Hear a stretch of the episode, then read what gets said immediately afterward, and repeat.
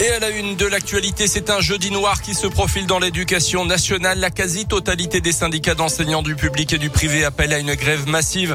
Ils protestent contre les changements à répétition de protocoles sanitaires dans leurs établissements scolaires. Et donc le mouvement s'annonce très suivi dans tout le pays, les agriers. Oui, on en parlait dès hier. La moitié des écoles va rester fermée. Aujourd'hui, les trois quarts des enseignants sont annoncés en grève en maternelle et en élémentaire. Chiffre annoncé par le SNUIPP, principal syndicat du premier degré. Mobilisation à suivre également dans les collèges et les lycées. Les ATSEM, les AESH, les infirmières scolaires et même les inspecteurs d'académie sont également appelés à débrayer. Même la FCPE, principale fédération de parents d'élèves, soutient le mouvement et appelle les parents à ne pas mettre leurs enfants à l'école aujourd'hui. Des parents qui vont devoir s'organiser, difficile de mettre en place un service minimum d'accueil pour les communes. Contexte sanitaire oblige, il faut limiter le brassage entre les classes. Dans la plupart des cas, seuls les enfants des soignants pourront être accueillis en cas d'école fermée. Ah, merci Léa. Dans le Puy-de-Dôme, manifestation euh, ce matin à 10h, place de Lille à Clermont. Ça sera place de la Poste à Vichy aujourd'hui.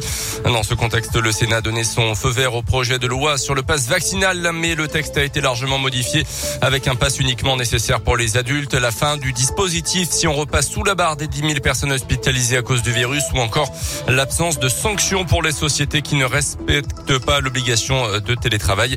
Euh, le projet de loi doit maintenant être débattu en commission mixte paritaire où sénateurs et députés vont tenter de se mettre d'accord sur un texte commun. Dans l'actu chez nous, en Auvergne, un mari violent devant la justice en début de semaine à Clermont-Ferrand. La victime avait pu déposer plainte début décembre euh, pour des coups portés par son compagnon depuis des mois. D'après elle, l'homme refusait aussi qu'elle travaille, surveillait son téléphone portable régulièrement et lui imposait des relations sexuelles. Il a été condamné en plus de ça en juillet 2020 pour l'avoir frappé alors qu'elle était enceinte. Le bébé n'avait d'ailleurs pas survécu. Le prévenu a nié les faits à la barre. Il a quand même été condamné à un an de prison ferme, six mois avec sursis, avec maintien en détention. Une bonne nouvelle pour l'emploi à Clermont. 200 emplois pourraient être créés sur le site de l'ancienne sucrerie de Bourdon d'ici deux ans. Elle avait été fermée en 2019. D'après la montagne, le groupe Cristal Union serait en discussion avancée pour la reprise du site avec sept porteurs de projets. La Champions Cup de rugby a-t-elle encore une signification? Vous vous en souvenez peut-être la deuxième journée de la Coupe d'Europe de rugby n'a pas pu se jouer mi-décembre à cause de la situation sanitaire et des restrictions de circulation entre la France et le Royaume-Uni. L'ASM n'avait donc pas pu se rendre en Angleterre pour affronter l'équipe de Sale.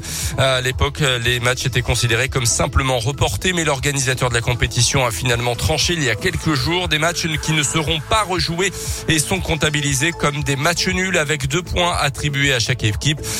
Situation complètement ubuesque que l'ouvreur de la SM, Camille Lopez, n'a pas hésité à dénoncer. On l'écoute. On est dans une compétition, je ne sais pas si ça rime à quelque chose. Il y en a qui ont gagné sur tapis vers 5 points. Maintenant, on met des matchs nuls, on met 2 points. Je crois que les prochains matchs, si ça ne joue pas, c'est 0. On entend tout et n'importe quoi. Et au final, je ne sais pas si ça rime à quelque chose de faire, de faire cette compétition avec des équipes qui ont, gagné des matchs. Il y a d'autres qui en ont joué, d'autres qui n'en ont pas joué. Il n'y a aucune équité dans tout ça. Donc, euh, je ne vais pas vous cacher. La Coupe d'Europe, comme elle est là aujourd'hui cette année, c'est beaucoup moins motivant, c'est sûr. Euh, après, euh, on n'est pas décideur. C'est comme ça, on s'entraîne, on joue. Si on nous dit de jouer, si on joue pas, on joue pas. Mais bon, c'est, il y a des gens qui sont là pour réfléchir et puis après, ils se débrouillent. Côté terrain, la SM prépare la troisième journée de la Champions Cup avec la réception justement de Sale dimanche à 18h30. Dans les conditions actuelles, une victoire est impérative pour espérer une qualif en huitième.